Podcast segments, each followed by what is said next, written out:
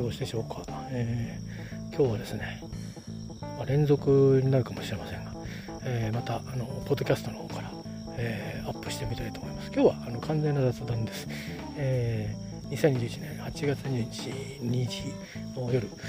週末何してたのかっていうのを単なる雑談をしたいと思います、え、お付き合いください。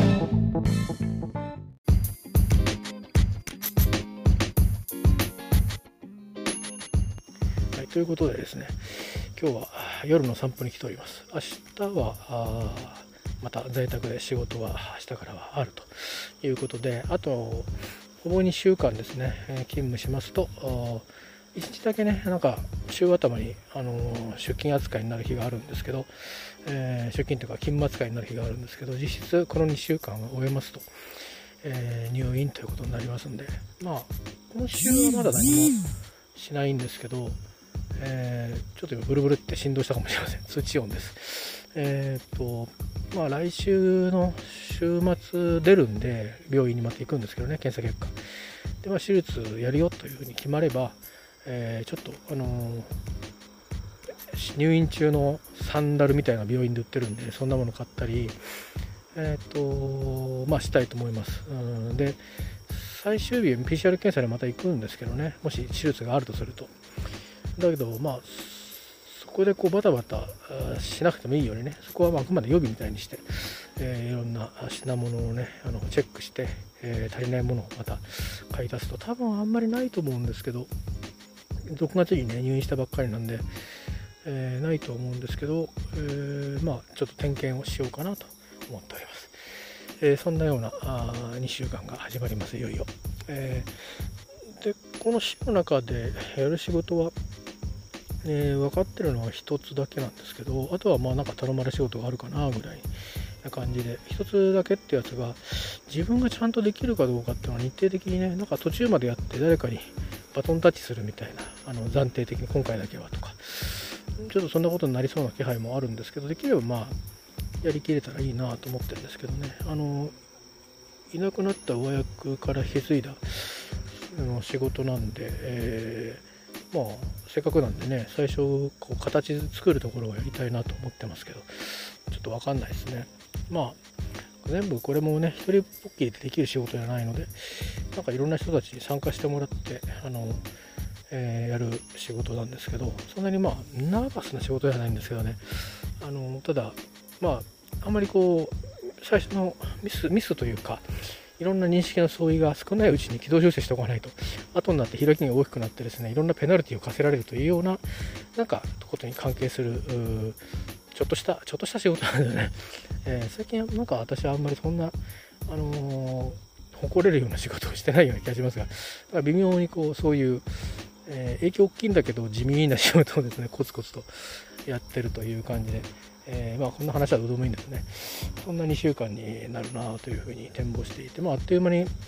えー、辛い思いをして退院するんだろうなという、えー、9月の半ばぐらいまではなんとなく雰囲気ね、イメージアップができてるところではあるんですけど、まあ、この状態がですね、まあ、11月ぐらいになると少し、えー、と違うことであのいろんな薬の副作用とかねで、えー少しなんか倒幕してたり悩んでたりするかもしれませんが11月ぐらいになるとそういう何て言うかうん山を越えてあと小山を越えれば薬だけだみたいな感じになるのかなということで。でもまあざっくり言うとあれですねやっぱり11月までは、うん、あんまりあの何て言うかなこの病気関係のことで手一杯なのかなっていう感じで。で12月から、えー、徐々に他のことも少しえー、やらないとなっていうとこなんですけどまあ仕事と同じで全部あの1人じゃなくてですね誰かしら関わってる人が出てくるのでそれとかそういう人たちのいろんなタイミングっていうのもあるので、えー、果たして うん、どうだろう冬眠しちゃうかもしれないですね。なのでまあ病気のことがずっと続いていってまあもしかすると春から指導とかなると思うんですけどまもなく私のね身分があの、まあ、クビにならなければ 変わってしまうのでなかなかですね生活もどんどん、えー、5年刻みで苦しくなっていくという時代に突入していくというような状況もあるんですけどね、えー、まあそんなことをして、まあ、なんとなく頭の中では、えー、仕事が一番こう不安定ですね。見えないっていう感じで。なんですけど、まあ、なんとなく65のお父っちゃんになるくらいまではああこんな感じになっちゃうんだなっていうのが、え、イメージアップしたところでありまして、まあ、そんな中でねいろんな、うん、変化を受け入れなきゃいけないようなあことになる、うん、可能性もちょっとこういろいろありまして。でまあこのところですね、えー、まあ、何も変わんないんであれば別にね何も調べることなくて楽ちんなんですけどそうじゃなかった時どうすどうするんだみたいな ことで、まあ、今いる部屋に 当面はいてうまく時間を使えばいいんですけど、えー、まあなんとなく、うん、ここで70になるのかなって思うとなんか違う気がするしうんなんかちょっとこうまあ多分どっかで挫折しそうな気がするんですけど体力があるうちにですねあのこうまあダメ元だったら早く撤退してくるってこともできますし体力のあるうちに動いた方がいいんじゃないかなとなんとなく今思っていて、えー、今ですねまあもしもの場合の新天地探しをしてるところです。えー、まあ大きなあの本当の日本の中のどの地方とかっていうところから、えー、始めたんですでまあ正直ね、まあ、仕事丸ごとあの移っちゃうってことも考えないではないんですけど、まあ、今の状況ではちょっと難しいんだろうなとはちょっと思ってるんですけど、えー、まあ、消さないでは リスト上消さないで置いてあります。だけどそれも別にもうごくごく限られたあの、えー都道府県っていうもうバイネームで、えー、絞り込んであるような状況でで具体的にこうもっとこう掘り下げて調べようと思ってる場所っていうのは、まあえー、同じ県内のね、えー、ところでで、まあ、ロケハンに行ってるんですけど、まあ、私は今山の方に暮らしててうんでここどうかなと思ってるところはかなり海に近いんですね。なのでもちろんそのコミュニティはどうとか分かりませんけど、えーまあ普通にこうまずはまあ住むところとかねあの生活の足とか通勤できるかとかそういうことを見ていくんですけど、うん、通勤できるかとか生活の足とかっていうよりもだんだん行ってるたびにいろいろ気づいてきたのはあのやっぱりあの気象の違い環境の違いであの、まあ、今までよりも例えばあの家電とかねあのその塩害対策みたいなのがいるのかいらないのかとかしないけど早く交換することを見込んでおかなきゃいけないとかそれとかまあ日頃の通勤はねあのバスと歩きでなんとかなるんですけどうんまあ土日せっかくねそういう地方に行ってるんで、えー、こうあっちこっちね、あのー、元気なうちは行けるといいなと思ってで、車とか買うとねいろいろ、あのー、持ってるので費用もかかるんでそんな余裕はないのでスクーターでもあの持とうかしらと思ってるんですけどスクーター持つはいいんですけどね。よく考えると,、えー、とよく沖縄の島なんかに訪ねて行ってあのレンタルで借りるバイクはいいんですけどね。やっぱそれもそうだな。なんか結構錆びた車とか あの錆びマフラーのとこ錆びたバイクとか結構走ってるの見るんですよ。で多分塩害なんだろうなって思って、まあ、千葉にいた時も館山の方とか行くと結構そういう光景を見ることが多くてで、まあ、友達なんかで館山の方の水産学校に行った連中に聞くと、あのー、まあ、塩害のとは何かみたいなことをねいろいろ教えてもらうんですよね。抹茶茶の頭になってて。高校生で染めたんじゃなくてね塩焼けって言ってましたけどね、えー、まあそういうので多少は知ってたんですけど僕も千葉もえー、っとそんなに山寄りでも山山の麓なんですけどなんか海があってすぐ山みたいな感じなんですよね。千葉も内房もですね。あの南の方になってくると。で何ていうかなこう平らな土地がこう山山とに向かって食い込んでるみたいな感じで田んぼがあるみたいなそういうところにいたので一応その海風みたいのがねあの吹いてくることあるんですよ。えー、あのまあ、なんなら東京駅だってあれ海から近いですからね東京湾から。まあ、内湾ですけどで、まあ、私も東京湾沿いのとこだったので、まあ、工場があってすぐ丘みたいな山があってそこからこう僕らが住んでるところに来るっていう線とそれからまあ平らな川の下流からずっと遡って僕らのすぐそばまで川途中通ってますんでそういう流れで空気の流れがあってまあ夏なんかは結構あの潮の香りまでいかないですけどなんか独特のちょっとこうべったりする感っていうのが必ずあってですね あのそう汗もかいてないのにあのまあ夜遅くまでえっ、ー、と友達とだべったりしてるとなんかこう両腕にベタっとする感じがあって当時はベタっとする感じには思ってなかったんですよ。東京とかに来てからあれ？なんかカラッとしてる？みたいな。いうのとあとは東京は冬寒い？みたいな。そういうので気づいていったっていう感じなんですけど最近えっ、ー、とまああの行動かなと思ったところに行く時行く時ですね。結構、えー、いろんな時いろんな気象の時に行ってる気がするんですね。なんかある物件を探してる時に歩けるっつうんで夜本当に職場から帰って、えー、立つつもりで、えー、で駅から歩ってみたりしてその時はね今日もろもろ台風が近づいてるとかであのまあちょっと湿気がすごかった日なんですけど確かにね私が今暮らしてるところでも湿気がひどい時はあるんですけどなんだろう2割増しぐらいな感じのやっぱり湿度があるんですよねでそこに台風とかになると、えー、もちろん強い風が吹いてくるから当然まあ塩塩分を含む風がまあこう辺り一帯を含むわけですよね。あので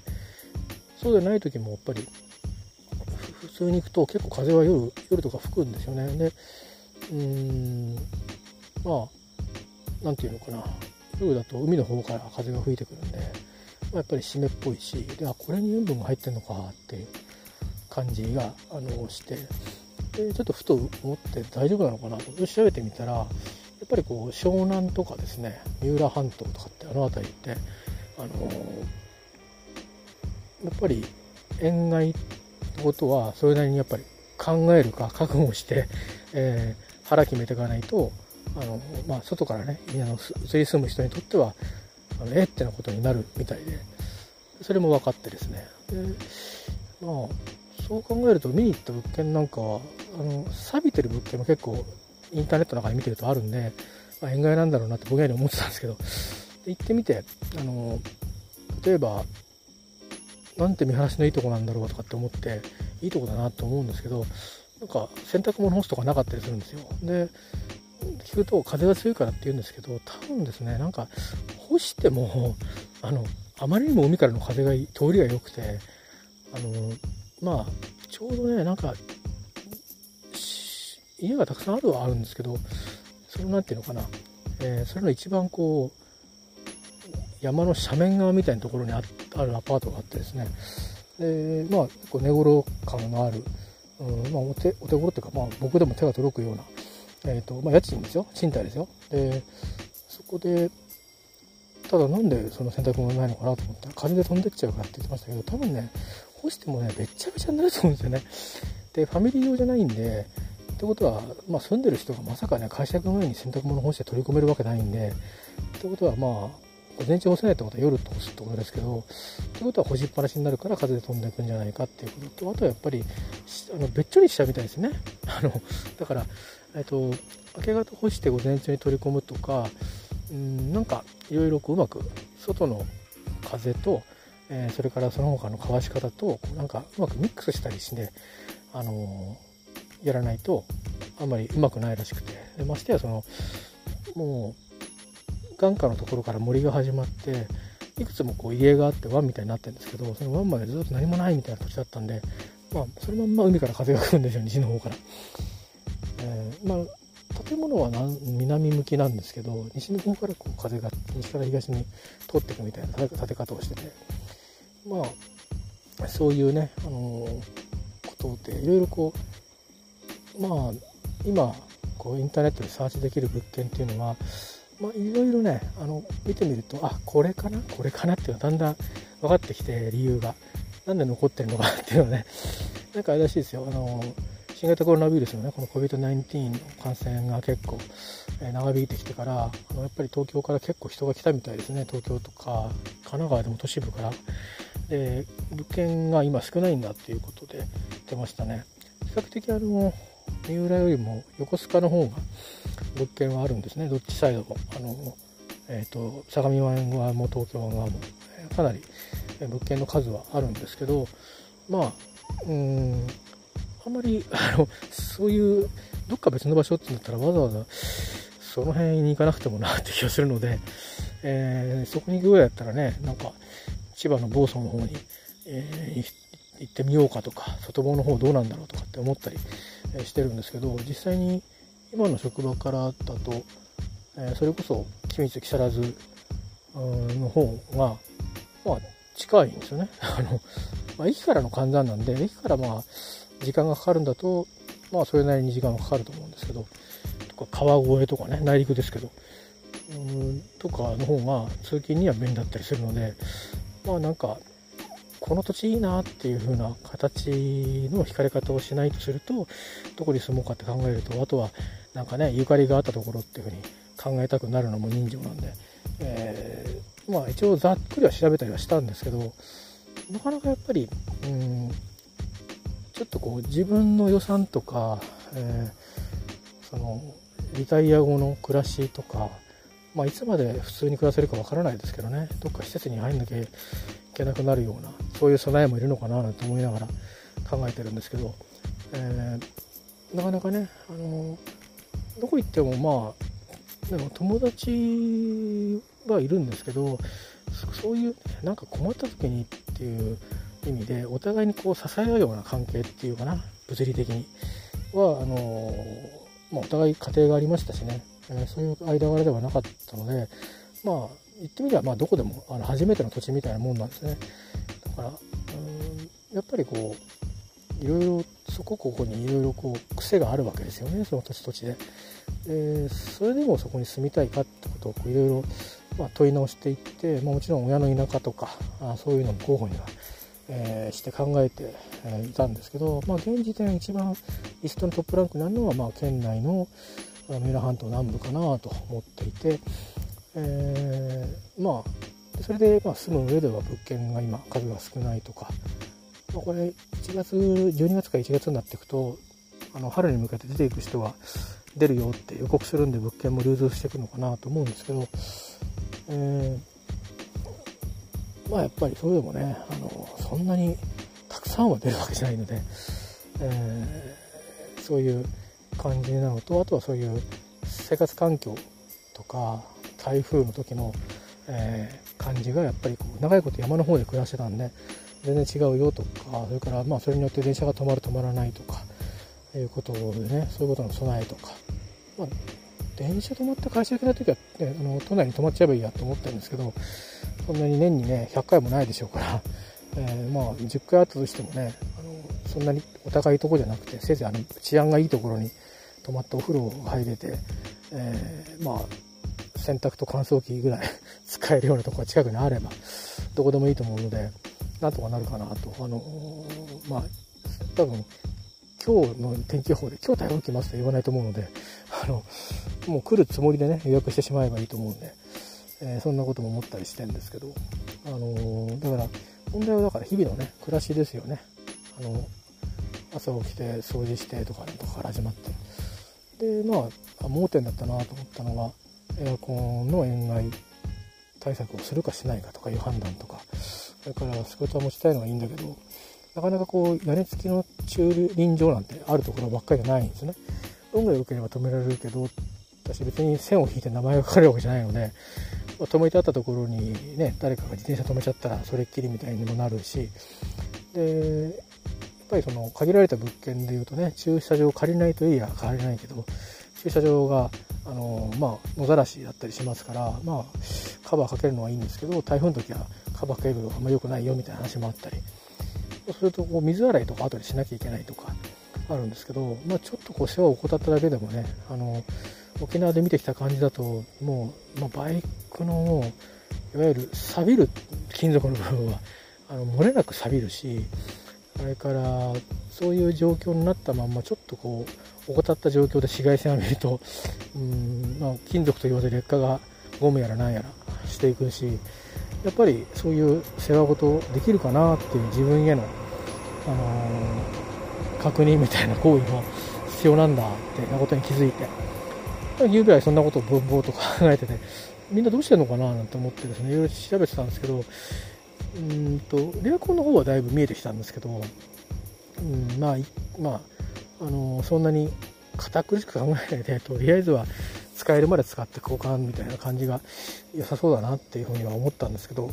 スクーターがね結構あのいろんな考え方があってまあまめに手入れするっていうのはもちろんあるんだけどそのまめさがね、まあ、水洗いとかさっさっちゃできるとかっていいんですけどまあなかなかねそんな水道でチャチャチャチャできるようなねあの団地でこう洗浄ができるような車の洗車ができるようなとこだったらいいんでしょうけどそういうとこでもないとなかなかね難しいんで、まあ、何度も往復して水汲んでみたいな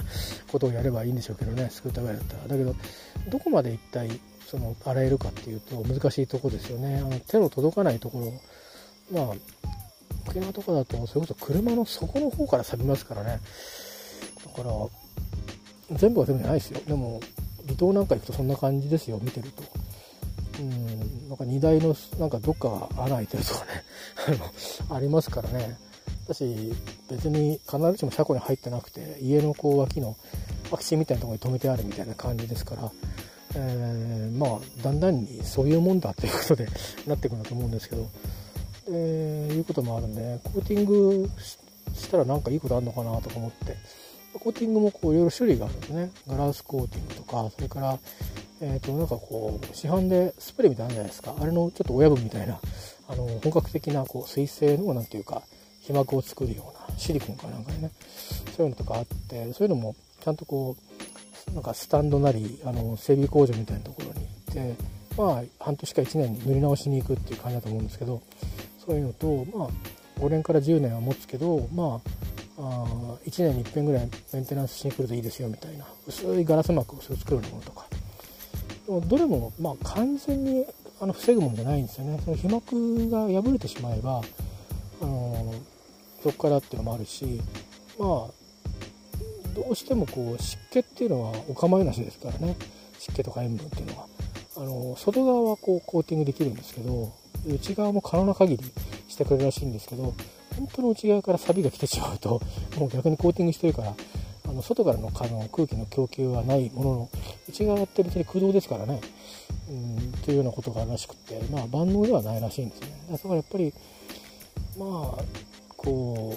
うなんとなく自分も思ってたんですけどスクーター買って10年とか乗らないだろうなってぼんやり思ってたんですよ。それを単純にうんと何て言うのかな。あのたくさんこう毎日乗ると持ちがいいらしいんですよね。多分週末ぐらいしか乗らないだろうなって思うと多分もう持たないんだろうなきっとって思ってまあ車検はないんですけどね。車検はないんですけど、えー、と一応なんか点検みたいなのあるんですよね。なんかあの自賠責の更新みたいなみたいな。でそういうタイミングは何回超えられるかなっていうとまあ5年は持たないんだろうなと思って4年か3年経ったらまた買うのかなと。普通3年でスクーター買うってありえないんですけど あのと思うんですよ。なんか先輩のバイクとかは結構長く乗ってたんでね。でもそれは千葉だったり東京の練馬だったりで暮らしてたから持ってたのかもしんないですね。でまあうーんそんなこと思ってたんですけど縁外のことは考えてなかったんですよ。あのそんなに。まあ水で洗えばいいのかぐらいな感じだったんですけど結構なんかナーバスな感じがあってもっと早くにあの型が来そうだなっていうのがあったんででまあどうしようかなと。さすがにあのエアコンみたいにね買い替えりゃいいやっちゅうわけにも値段が若干違いますんでね、えー、まあエアコンも確かにねあのいいの買うと安いスクーターと同じぐらいの値段になるからまあそこは考え物なんですけどね、えー、まあなかなかねあと昨日は家電もちょっとあの期日前投票行ったついでに家電の量販店が入ってたんでそこも覗いてきたんですけどインターネットなんかで見るよりもこう最新型が置いてあるせいかどれも高くて あのうーん っていう感じでしたね。もう国産の家電を持つのはどれにするかみたいなあとはもう国産に限らず使えれば OK っていうのをどれにするかみたいな風にしてうまくこうお高めなのとなんかリーズナブルなのをうまくミックスしていかないとちょっとこうね、あの多分ファイナンスを受けるしかないのであのなんですけどそれにしてもねあんまり多額になるのもあの別にただ暮らしてみるとよくわかるんですけどよく使うのって何かなっつうとエアコンと冷蔵庫と洗濯機っていうぐらいで。でテレビは今私は借りてるんですけど、まあ、家電全部借りてるんですけど、えー、テレビも結局なんだか買ったら多分3万するかしないかみたいなテレビで見てるんですよ。だけどそんなに不便ないですね。録画する機会を持ってないっていうだけで不便は。あ見れなかったとかいうぐらいで。だからうんなんかあんまりテレビ見てきたんですけどうんまあ自分がね一人で暮らしていくんだったら、まあ、55型のテレビかなって思ってて、まあ、まあ、いずれ 4K が当たり前の時代になるだろうからそれぐらいのやつ買っとこうかぐらいに思って行ったんだけど、まあ、高くて思ったよりですよ。あ の多分テレビの価格の数勢を知ってる方にするとあの 4K なかったら安いよとかって言うと思うんですけど 4K のやつは結構高くて。で、まあ、ちょうど同じメーカーでも有機有機ディスプレイのやつと並べて置いてあったんですけどやっぱりまあ明らかに有機ディスプレイは綺麗ででどうせこんなもんだったら別にどこのメーカーでもいいやみたいな気になっちゃってですね。あの、えー、でだしあの本気で50型超えるようなテレビがね狭い一人暮らしの部屋にまああの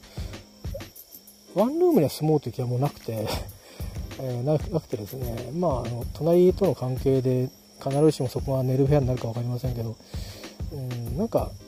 使うか使わないか別としてこう畳の部屋が欲しいなって思ってるんですよ。あの畳は古くても新しくてもいいんで。なんかゴロ寝ができるような あの、えー、もちろんご座とか引きますけどね。養生しますけど借り物なんで、えー、まあそんな願望があって。まあでも中にはやっぱり洋室に2間とかしかないとこがあって。本当にその2間があの間が空くようになってると冷房が備え付けの1台で済むんでいいんだけど、まあいいなと思ってる物件はこうちょうど壁になってる人、小壁になってる人があるんですよね。そうすると反対側の、ね、の方が寝るのにいいなというような感じの場所だったりすると間取り的に、えー、エアコンどうすんだろうって思うんだけど、まあ、1階だったらそんなに気にしないんですけどねで2階の方が湿度的にはいいらしいんですけどもで2階ってなるとそのベランダがまあこじゃれたとこだとまあ独立型のこう何て言うんですか？えっ、ー、とあのまあベランダっていうかバルコニーみたいになってて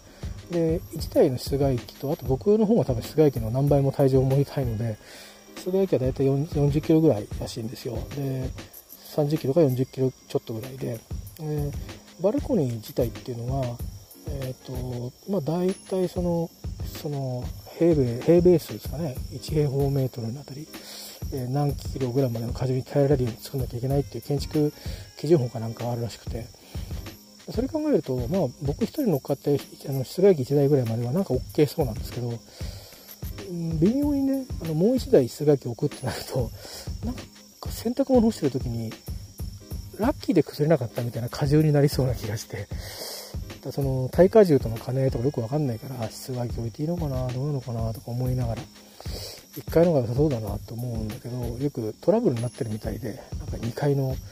あの室外機がうるさいですとか、えー、まああのそれとか2階の室外機が1階に新しく置かれました。黙ってとかいろいろなんかねトラブルの種になりそうなんで、えー、なんか今まで僕もそのまあ、エアコンの室外機の音って意味ではあのいろんな年代のものをこう使ってた時代があってやっぱり室外機のボーンって音がする時あるんですよね。それは同じ家庭だから許されたんですけどこれがだから他人様とかになると確かにうるさいだろうなって寝てるんだからってそう思うとあのいろんなやり方があってまあ昔ながらのね窓枠式の、えー、エアコンっていう案もあるしあとはまあえーと、ファンディのエアコンで、あの熱をこう外に出すのに一応窓枠キットみたいなのがあるという。で一応鍵もできるみたいなやつですね。まあ防犯上から言うとどっちもどっちなんですけどまあそんな風なやつで代替するかとかね夏だけ、えー、まあ、冬も使えるそうですけどまあ冬また必要になる前に片付けてとか。そんな風にこうまあモバイルなね感じでやっていくっていうふうにすればいいのかな。そうしたら2階の方がいいのかなとか。いろいろとこう別にあの今すぐ何か答えが出せる状況ではないんですけど、えー、考えてたらオーバーナイトしちゃったっていう。でまあ、僕の場合効率がいろいろ悪いんですけどね何事も。なんかセンスがもともといろんなことにいい方じゃないのでいろいろこう考えていった挙句にえそうだったなそうだったなこんなこともあるんだとか。それからそういういろんなこうはてなはてなを抱えた状態で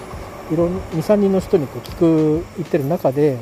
あのあこういうことでいいのかもっていうふうにして答えが腹が決まったりとかいろいろそんなことが多いので、えー、まあちょっとね今もあそれが始まったかなっていう感じでこれからいよいよかなっていう思ってますけど、まあ、肝心なのは、えー、なんだろうどこにいるのっていうそこの問いがですね決まらないと、えー、まあなんとも、うん、できないし今やってることも単なるあのね、あの記事で世界旅行するようなことをしてるだけで終わってしまうのでそこだけちょっとあの確認をね、えー、したいとこですけどまああまり確認したくないっていうのが本音ではあるんですけどあの、えー、この今のね仮暮らしをリセットできたら一番いいな単純リセットが一番いいなと思ってるんですけど、まあ、そういくのかいかないのかっていうところからあのこんな家がどうのどこに暮らすのって以前にいろいろこう厄介な問題を あの対応していかなきゃいけないんで、えー、それどころではないんですけどそのうちあんまり時間がなくなるはずなんですよね。あの考える。だから腹はいろいろ決めておいた方がいいかなと。でここだと思った。これがチャンスだと思った瞬間にあのよし決めようっていうふうに、えー、思えるような準備をしておきたいというところがあってまあ、今そんなことしてるんですけど多分まあ来月から病気の治療に入ったらあの体にも触りますんでね。あの免疫力も落ちていくってことなんでそういうことをして時間があったら休みなさいとかいうことに多分なると思うので、あのまあ、今までこの時この時期までかなとこの今月中かなという感じで思っています。今月入院する前までね、まあ、そんなようなことをして、えーえー、おります。えー、それで、まあ、ツイートで時々、なんか、海鮮丼が載ってたりするのは まあ、そういう活動し終えた後に、えー、まあ、うん、別に好きなことやってるだけなんですけど、まあ、好きなことっていうか、まあ、好きなことか。一応、まあ、ご褒美と思って、えー、まあ、疲れ直しにですね、食べた時のあの写真を上げてたというようなことでございます。まあ、えー、そんなことをした翌日で今日は何にもせずに あの寝て起きて高校野球見てふーんと思って寝てあそうだマグロ食べたいなと思って昨日買ってきた冷凍のマグロを3時間冷蔵庫に入れとけって言ってたなとかと思ってで入れてまた寝て でちょうど食べ頃の時に起きてみたいなのを、まあ、洗濯関係も並行してやって寝てやって寝てっていう感じでこの時間になったわけですね。はい、えー、いうことでなんかあの別に私のなんかあの、えー、心の日記みたいになっちゃいましたけど、えー、とりあえず私のお話は本編は以上です。ではクロージングに行きたいと思います。